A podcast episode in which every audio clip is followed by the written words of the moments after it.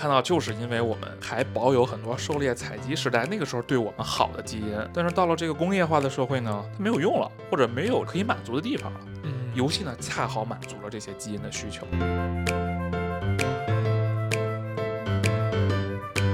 好的游戏就是它给你满足了像探索、社交等等这样的比较好的基因上的满足。同样是游戏呢，坏的游戏就是利用了我们基因上的各种弱点。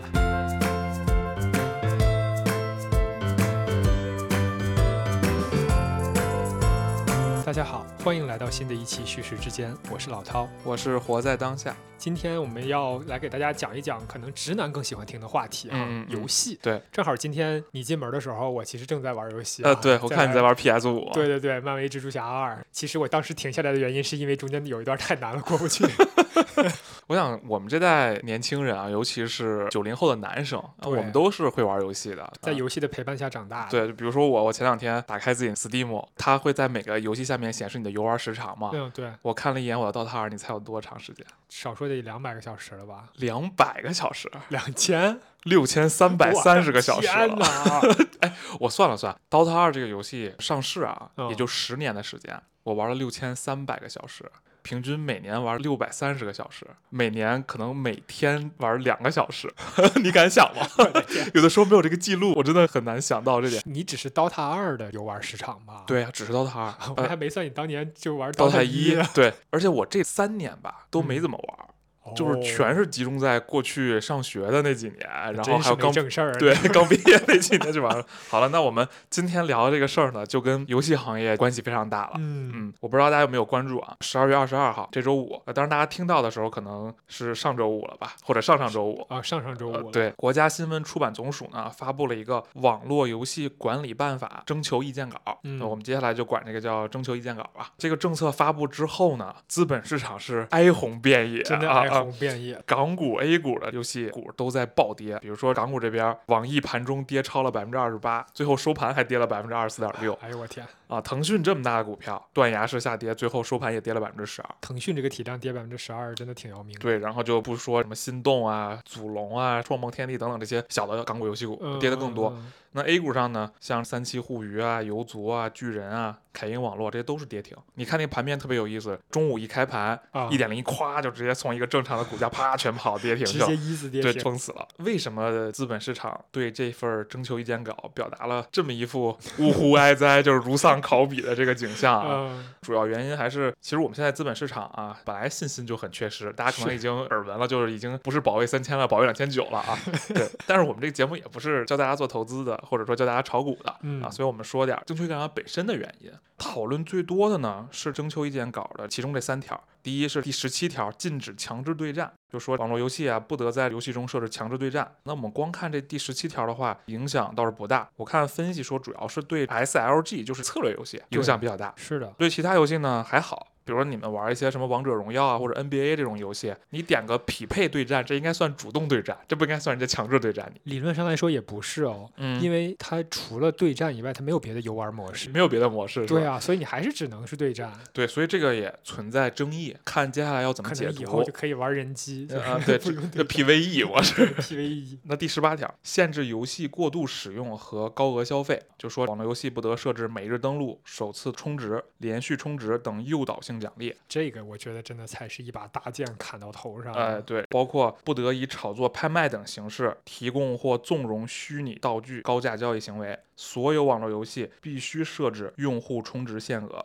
并在规则中予以公示。对用户非理性的充值行为要进行弹窗提醒。这游戏公司心很痛啊。对啊，所以这条其实影响就很大了。就虽然我没怎么玩过手游吧，但是多少也了解过这个行业，有些耳闻。啊，首先这个每日登录呢，就是你每日登录、连续登录，它是一种奖励。对这个游戏的模式，其实会比较影响留存的，基本上玩的每一个网游都会有这个，都有这个。对，因为大家都知道，就是像你每天登录一下，玩一下就能领奖励，连续的时间越长，每次领的奖励就越高。可能好多游戏都是这样设置的。很多低氪的玩家，低氪就是花钱比较少的玩家，他们可能就靠每日登录的这种奖励去维持一个比较有性价比的游玩模式，对吧？嗯那有些玩家，比如说这段时间对这款游戏的兴趣不大，在玩别的游戏，或者说这段时间工作比较忙，但他可能每天还是会来线上去登录一下，因为毕竟有奖励拿嘛，对也不想把之前的连续的奖励断掉。嗯，所以这样的话，其实连续打卡或者说每日登录的这个东西，就把玩家留在了游戏里，提高了这个游戏的留存嘛，相当于等过一段时间，玩家可能不忙了，或者说玩腻了别的游戏又回来玩的话，给玩家留了一个念想，利用了一个改变玩家的行为模式，把它登录游戏起码变成一个习惯，提高了玩家的留存。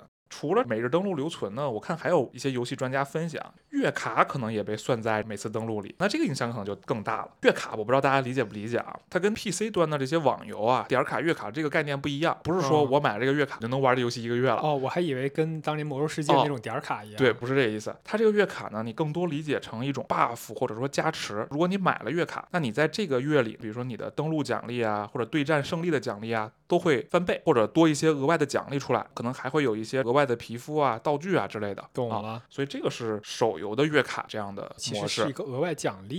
对，月卡呢也是一个比较便宜的模式嘛，比如说一个月几十块钱这样嗯啊，这也是一个让低氪玩家更有性价比的这么一个体验。嗯那么我们看更详细的数据呢，米哈游之前有一段时间它要上市，哦所以它公布过它一六年的财报的。虽然这个一六年的财报呢，大家可能觉得离现在比较远了，比较早，但是非常详细，因为它是要上市的招股说明书嘛，哦所以非常详细。我们就以这个报告为例去分析一下。在这个报告里呢，米哈游他们在一六年的数据啊，年付费在零到五百元的这个玩家，可以理解成一个低氪玩家、低保玩家，或者说。嗯嗯，，他们的数量上的占比啊是百分之八十五左右，大部分是低氪玩家。对，大部分是低氪玩家，但他们的付费金额呢，其实也占到了百分之二十。哦，就你别看他们只有零到五百，但是这个积少成多，这样慢慢积累起来，也占了他们总收入的百分之二十了。那么这么看呢，如果这个月卡跟连续登录算在一起被禁了的话，它这个影响也是会比较大的，是的。影响了百分之二十的这个收入嘛，对对对，嗯。哪个公司也承受不了一下少了百分之二十的营收、啊。对呀、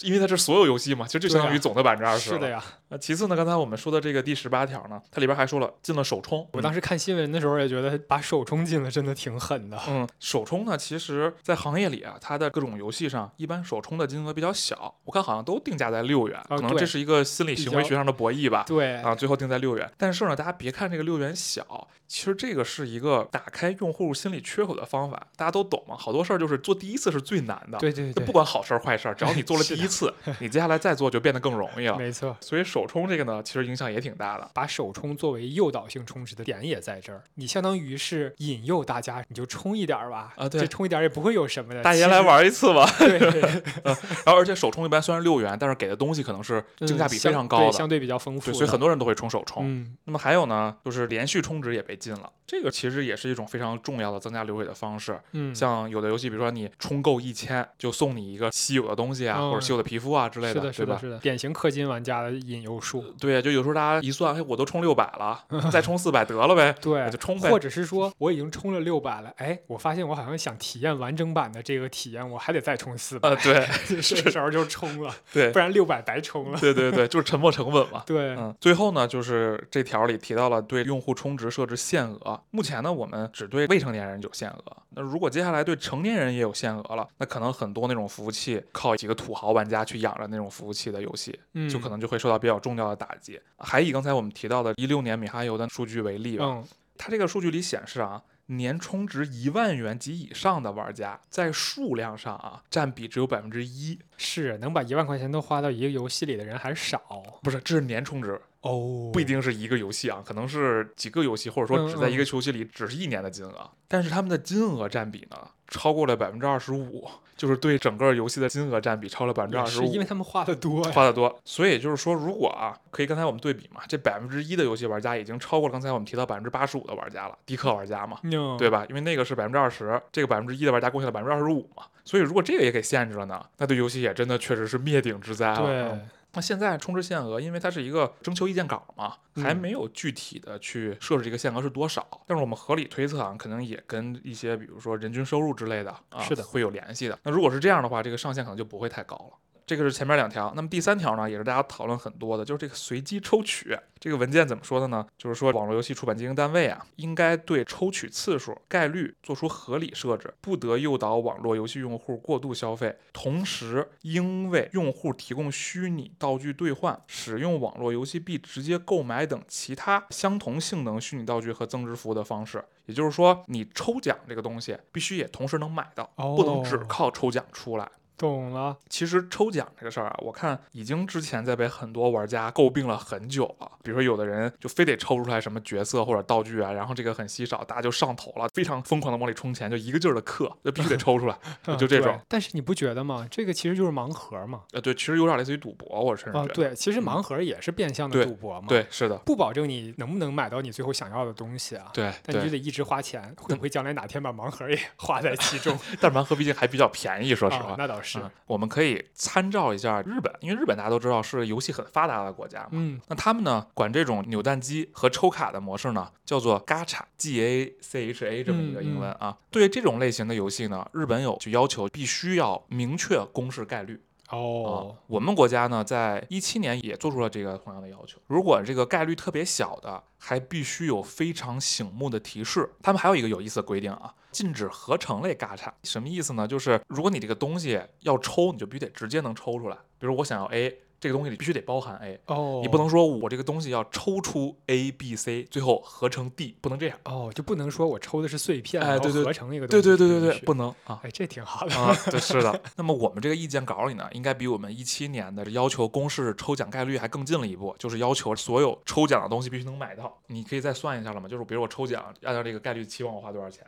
嗯，啊？我直接买到花多少钱？就是让玩家吧，可能有了更多的选择。没错没错，嗯嗯这个相当于不是强制性的充值嘛，可以选择碰运气，也可以选择直接花钱。对，当然了，这块业务过于细分，而且可能不太好去公示，所以没有公司会单独说自己靠抽卡对嗯赚了多少钱。但是我们查到一个数，大概就是二一年的全球的抽卡类 RPG 游戏的总营收是两百亿美元，嗯，所以这么看起来，这个还是不低的。相当高了。这以上刚才提到这三条是大家讨论最多的，除此以外呢，也有二十三到第二十六条比较专业的人会讨论这个问题。这几条呢，主要是涉及游戏币的发放、交易，还有虚拟物品交易的，这相对来说有点专业了。那么我们说这里边最有意思的一点吧，就是说这个二十四条和二十六条结合起来看，它要求呢，游戏币的交易必须使用数字人民币，同时网络游戏出版经营单位呢，不得将用户获得的网络游戏虚拟道具兑换成法定货币。以后所有进出游戏的钱都要通过数字人民币。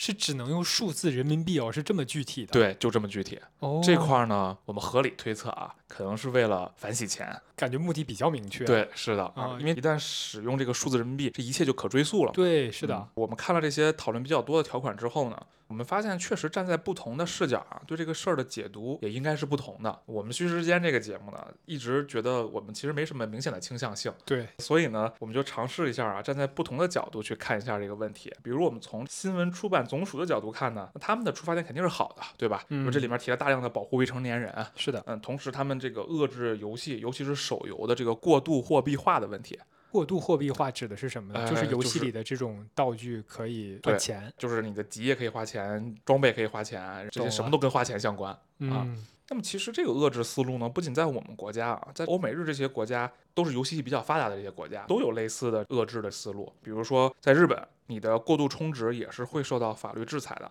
会直接去制裁你的这个游戏公司，而且没有明文规定什么是过度充值。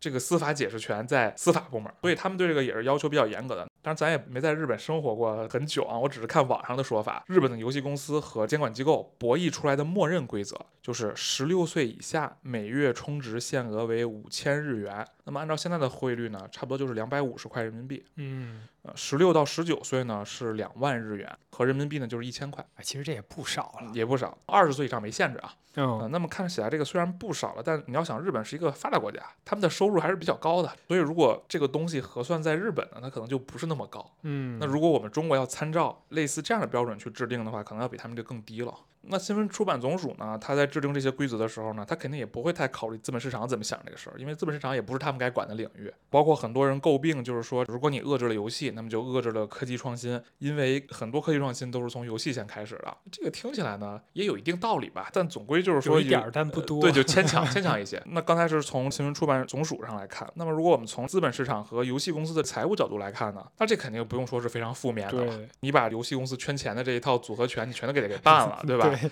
那它这个营收和利润自然就是下降了。是的。那它的股票自然就要下跌了。对，这个确实没什么好说的。所以这个资本市场怨声载道呢，也正常。那如果从我们这些游戏玩家来看呢，长期咱也不敢说吧，因为每个政策出来的影响都是丰富深远的。对，长期可能看不全，但至少从短期上来说啊，应该对玩家是有好处的。因为你玩家嘛，玩游戏其实最核心还是在玩上。就是我玩这个游戏，我的本质不是为了来游戏花钱的。是的。如果是纯为了花钱，我还不如买奢侈品，是吧？对吧？对对对。呃，奢侈品还能升值。看是什么？对，看是买得买对，是吧？对对对。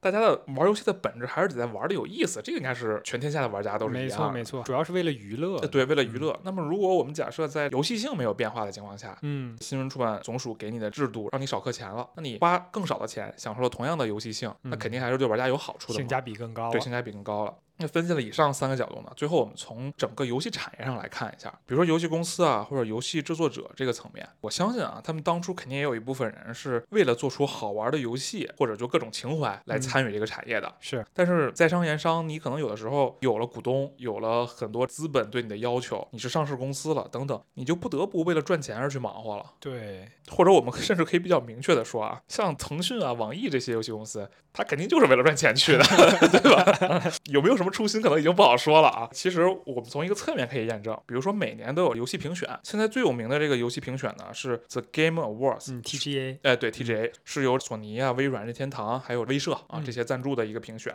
被誉为游戏界的奥斯卡。这个游戏评选现在已经可能是全世界最重要的游戏评选了，应该没有之一吧？对，没有之一。跟我们中国有关系的啊，就是它这个手游确实被米哈游牢牢的占据了。嗯，除此以外。其他任何奖项跟中国公司都没有任何关系。我看好黑神话悟空将来可以提名。哦，对，可能有机会，对吧？虽然他腾讯投资了，但是他一开始也是一个相对独立的那么一个工作室。刚才我们提到腾讯，你要说营收赚钱，现在腾讯是全世界最大的游戏公司。我们要排除掉像微软啊，它的 Xbox 这个业务，对，呃，排除掉索尼 PS，就是排除掉硬件业务，腾讯是全世界最大的游戏公司了。但是呢，这个最大的游戏公司呢，从没有一款游戏 上榜过这个 TGA。就跟这个 TGA 一点关系都没有，腾讯啊，但他投资的游戏可能有过，所以你这么一听呢，可能上面之前大家说那种赚钱有助于游戏公司创新，可能有点牵强。伪命题，伪命题，因为腾讯是最赚钱的公司嘛。但是你要说做游戏，它做的不怎么样嘛？看起来啊，腾讯的比较大的反差，从营收上到游戏的奖项排名上，这个巨大的反差，让我们是不是觉得我们国家这些游戏公司的这个激励机制是不是有点异化了？很多时候我们理所应当的想啊，一个游戏公司它要是赚钱，它就应该做出一个好玩的游戏啊。对啊，这样大家都愿意为。这个好玩的游戏付费，你不自然就赚钱了吗？是的，是的，但很可能不是这样。比如说啊，这《荒野大镖客二》，这个很多玩游戏的人应该都知道，是大作。呃，对，他也得过年度游戏的排名，是不是第一？我忘了，《荒野大镖客二》应该不是，不是，但他反正肯定上过这个排名的，对，排名很靠前。据说呢，它的成本是五亿美元。但是赚了多少钱呢？五年是赚了三十亿美元，整体看来还可以吧？是的，是的，但是高了。如果你要再看腾讯的游戏啊，像《王者荣耀》，制作成本是零点七亿，再加上宣发呢，总成本不超过两亿美元。但是呢，六年的收入是一百四十亿美元。哎，心情很复杂，心情很复杂。看到这个数，对啊，所以我们就拿这两个游戏比呢，它投入产出其实差了十多倍。对，你要是一个上市公司的股东呢，你肯定觉得。这个王者荣耀更优秀啊！对啊，它这个投入少，产出高呀。从资本的角度上来说，怎么说都是王者荣耀更优秀的。对，这个其实就是一种对游戏公司激励的异化。他们不用做出更好玩的游戏，因为你要说好玩，客观的排名上也说了，包括玩家自己的感受，肯定没有人会说王者荣耀的游戏性能超过这些大作，对吧？对。但是呢，他们就是比这些大作更赚钱，所以我们可以算是有理有据的怀疑吧。腾讯啊、网易这样的这些游戏公司，他们不是通过呀研究提高游戏性本身来提高游戏付费意愿。的，而是通过研究人性的弱点来提高付费意愿的。我怎么样能让用户多花钱？对。他们就是奔着让你花钱去的，这也是他们做游戏的目的。其实你觉不觉得这个有一点像之前我们讲普渡制药，不去想着做一款好的药，你嗯光想着你怎么能让人上瘾，才能让人多买你的药。对你说的很有道理，这可能也是有一段时间被称为电子鸦片的原因之一吧。卓克老师呢，我不知道大家知不知道啊，他有一个科技参考的日课专栏，他这里边就写过一篇文章呢，叫做《掌机的复苏，游戏的衰败》。嗯他说，从二零一五年到今天，进入了游戏的衰败期，游戏的盈利模式改变成了绑架玩家。我觉得这个总结非常好，对，真的有一种被绑架的感觉。是的，那么说到这儿呢，我们可以讲一讲，至少是我个人吧，啊，嗯觉得的好的游戏和坏的游戏是怎么去定义的。前几年呢，有一个特别火的人啊，清华大学历史系的刘梦飞，他自称是潜伏在历史系里的游戏研究者。哦，然后那个时候他写了一系列关于游戏的文章，我记得我当时很受启发，呃，我在自己的公众号上还写过，就是相关得到的启发什么的。嗯嗯，我们转述一下他的思路，我觉得是很有借鉴意义的。他认为呢，游戏提供的不是上瘾，而是一种可能性。游戏是让人能够完整的自我实现，让玩家回到集体潜意识中去狩猎采集的祖先式的生活方式。那是一种意义完整的生活方式，从而能填补在当代工业社会中针对个人而言断裂的意义链条。人们之所以要玩游戏，是因为游戏让你在工业社会中仍然能做一个大写的人。哎，这个相当于是说，我们在祖先到现代人的进化中，其实已经进化出了这种本能。我们是需要通过狩猎、耕地来实现自我价值和个人意义的的感觉。的这种感觉。对对，所以，我们接下来继续分析啊，你会发现我们回到了我们一个老结论。根据刚才我们聊的这个，我们会发现呢，就是首先你狩猎采集时代呢，我们天天都处于探索的状态，对吧？嗯你嗯，大自然那么大，我们不知道的东西那么多，我们要从我们居住的这个地窝也好吧，反正这么一个地儿，每天出去去打猎或者去嗯采集，探索周边的环境。每一次呢，你可能都会有新的发现，有意外的收获。是的，是的，但是现在社会呢，就完全不是这样了。大家可以想，不管你上学也好啊，还是你上班也好啊，基本上就是两点一线。你上学学的那些内容也都是事先规划好的，你工作的内容也都是事先规划好的。你 KPI 年初就说了，所以你发现，哎，在现代生活工作里好像没有探索这件事儿了，或者说大量的工作和学习生活里没有探索这件事儿了，没有探索，也没有意外的这些收获和惊喜。嗯，对？吧？所以呢，游戏的第一点就是给我们提供了一个探索的乐趣。嗯啊，你每一个游戏都好像是一个崭新的世界，是吧？这里边有很多的细节、彩蛋、玩法、模式等等很多东西你要去探索，是的，啊。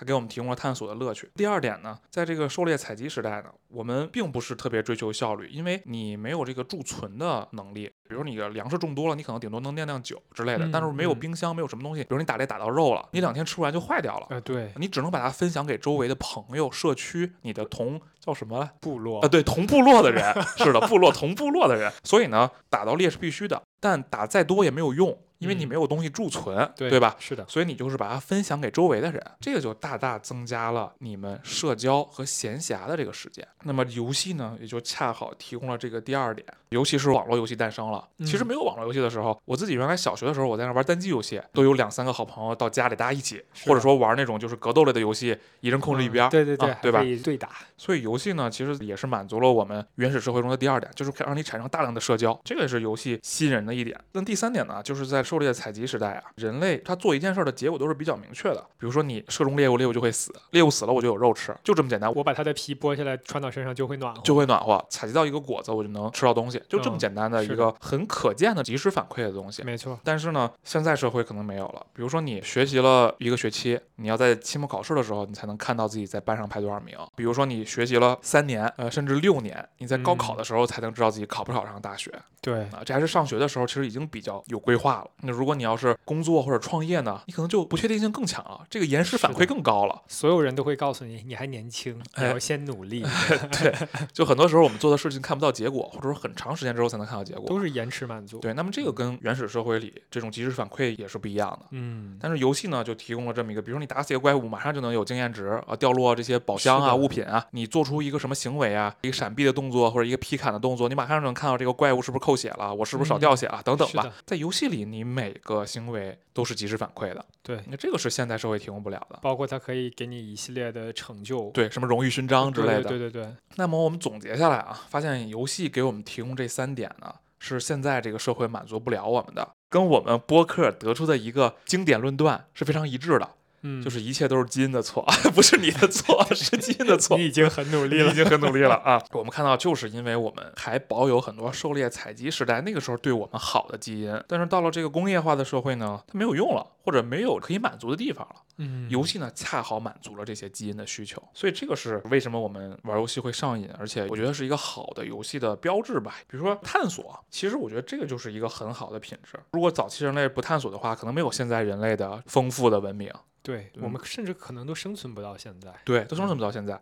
我还记得，就像我小时候，大概二年级的时候吧，我刚开始玩 PC 端的游戏。嗯，那个时候我第一个玩的游戏是那个《轩辕剑天之痕》，我不知道大家知不知道，它也拍成电视剧了，但是我没看电视剧啊。我也没看。嗯，当时我每次打开这游戏，我真的觉得自己就打开了一个想象的世界，就跟真实生活完全不一样的那个世界。里面有那些跟历史故事，因为它当时是跟隋唐时期的这个历史故事结合的，合有那些结合在历史故事上的仙侠故事，还有什么十大上古神器，什么轩辕剑，什么东皇钟，什么这个神农鼎等等啊这些东西。对，还有跟中国《山海经》还有中国传统的一些志怪小说里边结合的，比如说像什么低人族，生活在鲸鱼身体里边这个民族啊，还有刑天，就是神话故事里边的人物。哦等等。整体的这个游戏都是用水墨画风格做的，就让我非常着迷。我当时毫不夸张的说，我之后对中国传统文化的兴趣可能都是从这款游戏里培养出来的。我记得我当时玩这个游戏的时候，我真的是身边放着一本古汉语常用字典。你想那时候二年级，连现代汉语还还没认全呢，还没认全呢，然后就抱着一本古汉语常用字典，就是为了能够弄懂这游戏里边的背景文化。哦，所以我觉得好的游戏就是这样，就是给你一种很强的探索欲。嗯啊，让你真的觉得我打开了一个不一样的人生，甚至打开一个不一样的宇宙，让你去里边去探索、去遨游。这也是我们刚才提到的嘛，满足了我们在狩猎采集时代的第一个很重要的需求——探索。不仅可以让你探索，通过探索让你获得成就，给你这种及时反馈，而且可以让你这个探索的过程无比的有趣。，对，无比的有趣。嗯，那这个第二点，社交呢就不用说了。网络游戏比单机游戏很重要的一点就是在于社交。比如说现在很多派对游戏特别火，有的时候你不爱玩游戏，但是比如你去你朋友家做客，大家下午一起打开 Switch 啊，比如打开 Sports 那个游戏，玩玩羽毛球、网球，这就是朋友来我家玩的最多的游戏，对吧？对吧？或者你打开那个什么马里奥派对，就等等对这些游戏，对对然后你在一个下午中，大家不但通过玩游戏增进了感情，同时还运动还出汗了，是的，多好！一个快乐的下午就很快就过去了。嗯，我还记得就是疫情的时候有一个特别火的游戏，就叫《猛男捡树枝》。这个呢，就是我们刚才提到的探索和社交的结合，嗯啊，大家都非常喜欢。是的。但是这个其实你是在游戏里打工，啊，也在游戏里打工是给。果子狸打工。你上了那个岛，你什么都没有，然后你要先要向果子狸贷款，然后他贷给了你款之后，你要干活儿。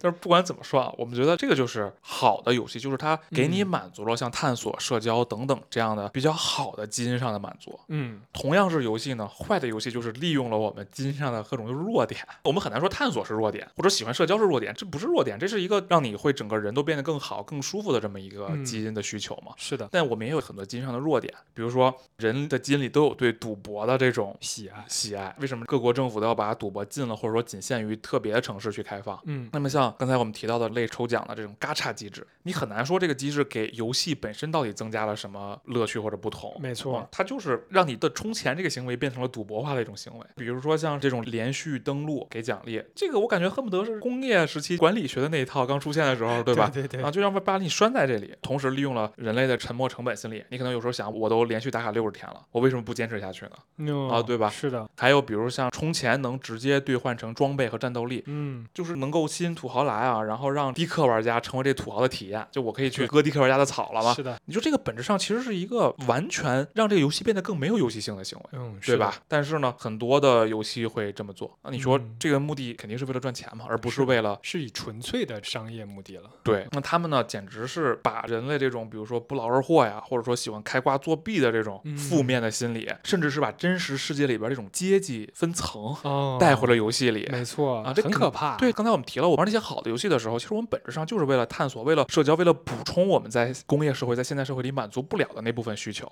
嗯，结果你打开游戏，你发现这些游戏又把现在社会带进来了，让你更更糟心了。是的，那还有呢，就是像我们刚才提到了，社交是网络游戏的重要的特点。那么社交固然是好的啊，就刚才我们提到那些好的，大家朋友们愉快的聚会的这种快乐社交，但它同时肯定也引入了社会上很多负面的东西进来，比如说这些攀比啊、炫耀，这社交必然出现的东西嘛。没错，然后还有像恶意、敌意这些人性上的负面上的东西，对付费充值的意愿的促进，肯定比说几个朋友快乐的一下午这个付费意愿要强得多。可能我们不充值，比如说我们几个朋友只是在这儿打双生打一下午，也可以很快乐。没错啊，所以说单纯为了快乐的付费意愿，肯定是不如这些负面情绪强的。但是我突然间想到一个点，嗯你像我们之前说，好的游戏它就是能让人自己探索来获取反馈，然后这个探索的过程给你各种愉快的感受。对，坏的游戏就是相当于是让你确实是及时反馈，但是这个反馈的目的是为了让你花更多的钱。对，这个是不是很像我们之前说的多巴胺和内啡肽区别？有点这个意思，对吧？就是你像因为你的努力而获得了一些游戏的体验的时候，这个时候你其实有的是内啡肽的愉快的感觉。对但是你说我充钱我就有装备，我充钱我就能就是一次性的那样的。对，这就是其实是多巴胺的分泌导致的。对，所以我们讲好游戏和坏游戏的本质啊，可能在我们看来，它到底是满足了你基因好的那部分的需求，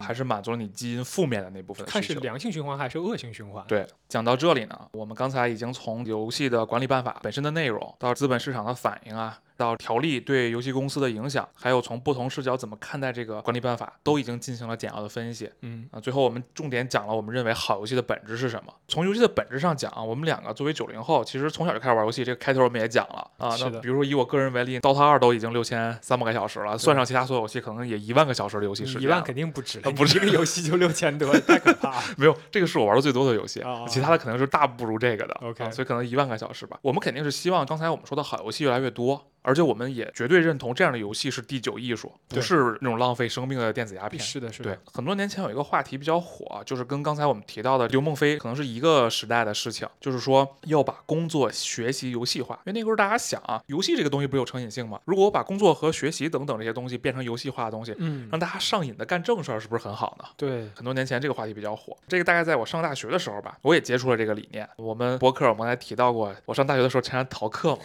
对，所以那个时候我也想，我能不能用这个游戏化的方式来改变自己呢？给自己培养点好习惯，嗯比如说读书、健身等等这些好习惯。那个时候有一本书啊，叫《游戏改变世界》，也嗯挺火的。我学了一些皮毛，就去实践一下。但是在实践过程中呢，想把想要自己做的事情，比如说学习、健身等等，嗯给它游戏化。在这个实践过程中呢，我发现两个最大的问题，就这两个问题呢，可能一定是解决不了的。第一呢，就是随机性的问题。大家都知道，随机性是游戏的一大乐趣。就比如说我打怪掉的装备是什么，这你事先肯定是不知道的。嗯，对，以还有及下一秒出现一个什么样的怪物？呃，对，已经下一嗯秒我怎么趟雷了之类的那种怪物，啊，对这也都不知道，所以有很多的随机性。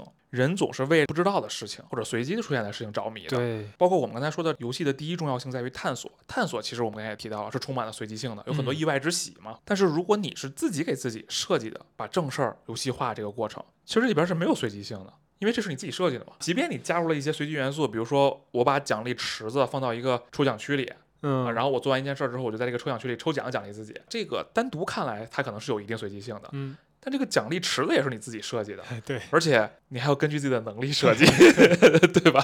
对，其实没什么惊喜啊，其实没什么惊喜。所以第一条随机性，在你把所谓正事儿游戏化的过程中是一定没法实现的。第二点呢，更严重的一个问题，美国哲学家伯纳德·苏茨啊有一句话，这个哲学家好像只有这句话比较有名啊，就是玩游戏是一种克服不必要障碍的自愿尝试。哦，这句话点明了玩游戏的核心其实是一种自愿尝试。比如说工作、学习啊，我想问是大家自愿的吗？我说的是这种狭义上的工作和学习啊，就不是说你学一本杂书，这可能是你自愿的。嗯我就说这种考试类的这种学习，恐怕呢，我们比如说现在就上街头上采访打工人和这些中小学生，我们问他是不是自愿的，可能一百个人里可能有超过一百个否定答案，因为有的人可能要用连续否定表示非常的不满意啊。我们看到这些事儿，很多时候不是大家自愿的。那你一嗯旦不是自愿，其实就违背了游戏的一个重要的原则。啊对，那么最近呢，我看到一本新出的书，叫《游戏化思维：从激励到沉浸》，大家也可以看一看。里边呢说，如果把非游戏的东西非要游戏化，就像是一种苦中作乐。我我觉得描写的挺到位的。一针见血。对，那话说回来，如果一个人真的能非常自愿做一件事儿，因为我们刚才讲到游戏的一个最重要的因素就是自愿嘛。如果我们能对一件事儿做非常自愿了，比如说我就想把这个事儿干成，我想可能大家都有这个经历，比如说我就要把这个技术问题解决，我今天电脑黑屏了，或者说怎么着，我就去把这电脑修好，哦或者有个乐高，我就把它拼出来。如果自愿到这个程度的话呢，你可能就不需要什么游戏化了。对呀、呃，对，呃，你本身可能在这个整个过程中能得到乐趣，对吧你？的内啡肽可以自然分泌了，对对不需要对游戏化。对，所以这么看来呢，其实把所谓的正式游戏化这件事儿呢，应该是一个走不通的路啊。嗯，只能停留在理论层面了。哎，对。那么说到这儿，我们不妨把这件事儿再往上推一层啊，可能终于要说到我最终想说的东西了，图穷匕见啊。聊到这儿，我觉得大家可以更多呢去关注和游玩《地球 Online》这个游戏。嗯，地球 Online 呢，它首先啊，这上面有八十亿玩家陪你玩，对吧？这个肯定是全世界最多的玩家的游戏了，嗯啊，这个不用说了。而且呢，这游戏永不下线，它只要不挂，它就不会下线。然后其次呢，这里面有最丰富的随机性和复杂性，你任何一个游戏都不可能有真实世界这样的随机性和复杂性的。嗯，那很多人觉得真实的生活、真实的人生没意思呢。刘梦飞那个作者也说了，在现代工业社会之后的这个时代，很多人的这些工作生活啊，两点一线可能确实没意思。但是这个世界啊，就这个地球 online，它并没有禁止你去做那些有意思的事儿。我们看到还是有很多包含了探索、社交等等这样的事儿，甚至职业可以去做的。我们就举个很小的例子啊，我们都不说什么自由职业呀，或者让大家解放思想啊、勇敢大胆，都不说这些话。我们就是一个小事儿，比如说 City Walk 这个事儿。你觉得 City Walk 其实不就是充满了一种探索的欲望和精神，在大家无聊的工作和生活中给补充进来了。对，一个调剂。如果我们能从很多像 City Walk 这样的东西做起，类似于一种小的探索性的行为做起，其实就会让人感觉到快乐。其实啊 City Walk 可能只是地球 Online 这个游戏的一个支线任务，哦或者说 只是很有趣了。对，可只是地球 Online 这个游戏里最不起眼的一个新手任务那种感觉，你就会感觉到有趣。所以其实把这个世界我们游戏化的看待，管它叫地球 online，可能并不是一件很难的事儿。只要你去像游戏一样去看待这个世界，比如说我们要多做一些探索性的行为和事物，嗯，然后抱着探索性的初心去寻找。这个世界上还有很多类似的活动和工作可以做。最后呢，就是刚才提到的自愿，比如儒家的修行里，大家也能经常听去这句话，比如正心诚意，这是很重要的一件事情。很多时候你就是得问清自己的心里是怎么想的。按现在的话说，就是不忘初心。按西方哲学里的话说，就是你要找到一个能够召唤你的使命，等等吧，其实都是类似的意思是。的，那如果你能找到这么自愿的一个事儿了，你可能会得到比打游戏更高级的快乐。把任何事情游戏化可能很难，但是我们真的不妨啊，学习游戏里边的心态来重新审视这个世界。比如说我们刚才提到的好的游戏的这些关键词，我给大家再复述一遍：主动探索、充满可能性、社交和闲暇、随机性、及时反馈。自愿，你看我没有说任何的东西，只是提了一些词，你是不是就觉得这样的人生是一个有趣的人生？就如果把它跟人生联系起来，我一直在想，我们在这说地球 Online，不会真的有人相信这是一个游戏吧？我们可以把它当做是一个游戏。其实很多时候，我们不说能有什么样的成就，你的人生过得快不快乐，这是你的很大程度上是你自己决定的。对你的人生有没有动力，让你每一天去做出更多的努力？其实这是取决于你自己的心态的。我们把地球整个的存在当做地球 online 一个游戏来看待的话，可能我们也有更多去探索的欲望。所谓的游戏化，其实我觉得某种程度上来说，也是对于自己的人生采取一个积极化的态度。是的，如果你可以把自己的生活当做一个游戏化的存在，去做更多探索的行为的话，你自然也会获得我们说的更多内啡肽的分泌，嗯，可以获得更多人生上的不同的体验。对，包括我们之前说过，我们所谓精益创业理论，大佬们他们都喜欢不停的创业，快速试错。其实这个也是一种探通过索，不断的探索行为，他们可以在其中获得很大的满足感。对，所以我们其实也是希望大家可以在自己的人生中给自己增加更多探索性的元素，并不是说让大家真的去探险啊，对对对而是其实每个人的人生都很精彩，你都有很多可以探索的地方。所以这期我们从游戏中学到，大家自愿的去探索，就能得到很多的快乐，可能不再需要回到游戏里去氪金。尤其是现在国内很多就是为了你氪金的游戏，不再依赖他们，需要他们去提供给你生活的乐趣和补充了。嗯，那我们今天的讨论就到此结束。如果大家喜欢你们听到的内容的话，欢迎点赞、订阅、转发。我们很希望提供一些有趣的视角来观察这个世界，也很希望和评论区的你进行交流。所以不要犹豫，在评论区留下你的想法。以上就是本期叙事之间的全部内容，感谢大家的收听，再见。感谢大家，再见。